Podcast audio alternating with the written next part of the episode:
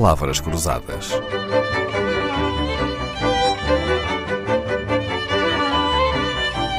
Porque quase tudo é uma questão de semântica.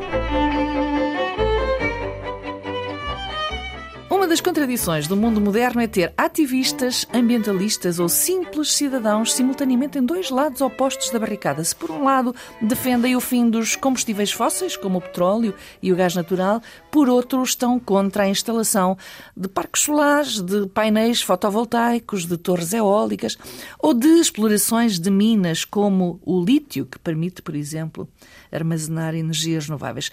Somos pelo tratamento de resíduos mas não queremos uma incineradora à nossa porta. Nuno Delgado Pinto, mas o que é que isto tem a ver com bananas e macacos? pois, se calhar tem mais do que parece. Então.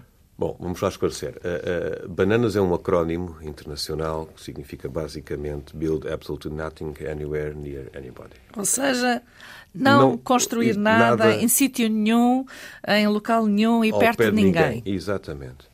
Exatamente. Isto resulta isto, no fundo, é um resultado de um processo, de um processo de contestação, oposição à construção de infraestruturas. Até de uma certa radicalização, não é?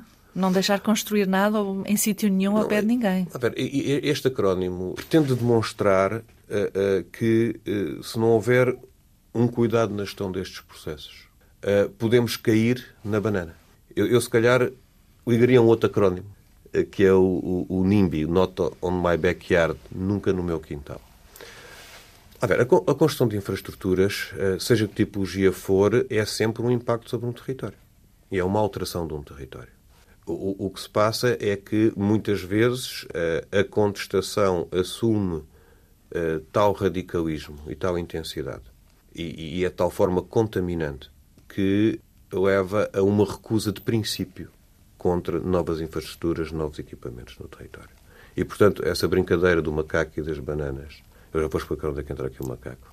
O que temos de dizer é se. O raciocínio é um bocadinho este, não é? Em termos de imagem.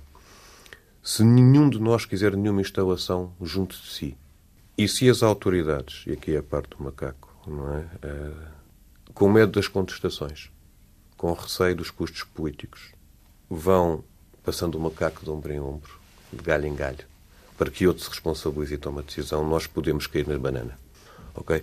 Agora, isto significa que a contestação não é legítima, que não devemos ter uma participação dos cidadãos? Naturalmente que devemos. Isto lança aqui dois desafios muito grandes, são dois desafios das sociedades modernas. Por um lado, os promotores têm que perceber essa realidade, têm que perceber que é preciso informar todos os agentes, nomeadamente as populações, da razão de ser dos projetos, têm que ter projetos de maior qualidade, projetos que apostem na sustentabilidade das suas soluções, que acomodem temas como a florestação ou a desflorestação, que abordem temas como a preservação da biodiversidade, que introduzam as medidas mitigadoras compensatórias necessárias à mitigação desses impactos, por um lado. E, portanto, essa capacidade, de, a qualidade dos projetos e a sua correta comunicação, eu julgo que pode quebrar uma das pontas do ciclo. A segunda ponta do ciclo tem a ver com as entidades públicas e com as autoridades licenciadoras. Elas têm que ter projetos ágeis, acelerados, rápidos e não se desresponsabilizarem, porque estas infraestruturas, atenção, não só são objetivos dos promotores, são em grande medida resultado de políticas públicas nacionais, estratégicas e comunitárias. Deixe-me só dar-lhe um exemplo. Assistimos não há muito tempo a uma ação de ativismo que reclamava, enquanto bloqueavam o acesso a sinos, que reclamava energia 100% renovável em, dois, em 2025. Daqui a dois anos. Daqui a dois uhum. anos. Bom, todos nós sabemos que o objetivo é ambicioso, vamos colocar assim. Bastante ambicioso até. Agora, uh, o tema é os mesmos ou outros ativistas uh, levantam problemas à, à infraestruturação de energias renováveis. Uhum. Aos parques eólicos, aos parques, aos eólicos, parques solares. Aos parques solares. Uhum à, à eólica offshore. Não estou, não estou a discutir nenhum caso em concreto. Sim, sim, mas okay? há aqui uma contradição. Agora, há aqui precisa, uma contradição. Precisa de é? ser dirimida. Uh, uhum. Tudo tem impacto. Isto tudo para que ninguém escorregue na casca da banana, o acrónimo de Build Absolutely Nothing Anywhere Near Anybody. Já conhecíamos o acrónimo NIMBY, Not in My Backyard. Até se fala já do nimbismo e dos nimbistas. Mas há mais acrónimos, não há, Nuno Delgado Pinto? CAVE, é Oh, Citizens. Against Virtual Anything. Portanto, já estamos num nível... Cidadãos virtualmente contra qualquer coisa. Qualquer coisa. Repara, Uhum. eh, os Estados Unidos têm... Os Estados Unidos são um exemplo bom e mau muitas coisas, não é? Mas sempre um exemplo. E, e- e- há movimentos, neste momento, que já são contra qualquer infraestrutura. Uma estrada, uma ponta, que consigamos imaginar.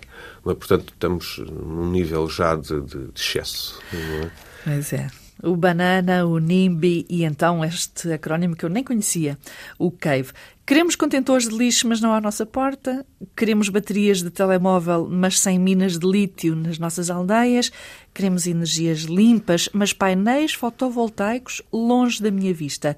E quando é que queremos isto tudo? Queremos já. Esta semana estamos na companhia de Nuno Delgado Pinto, antigo gestor bancário, que veio à Antena 2 falar-nos do vocabulário das energias renováveis, de bananas, de macacos e de quintais. Palavras Cruzadas, um programa de Dalila Carvalho.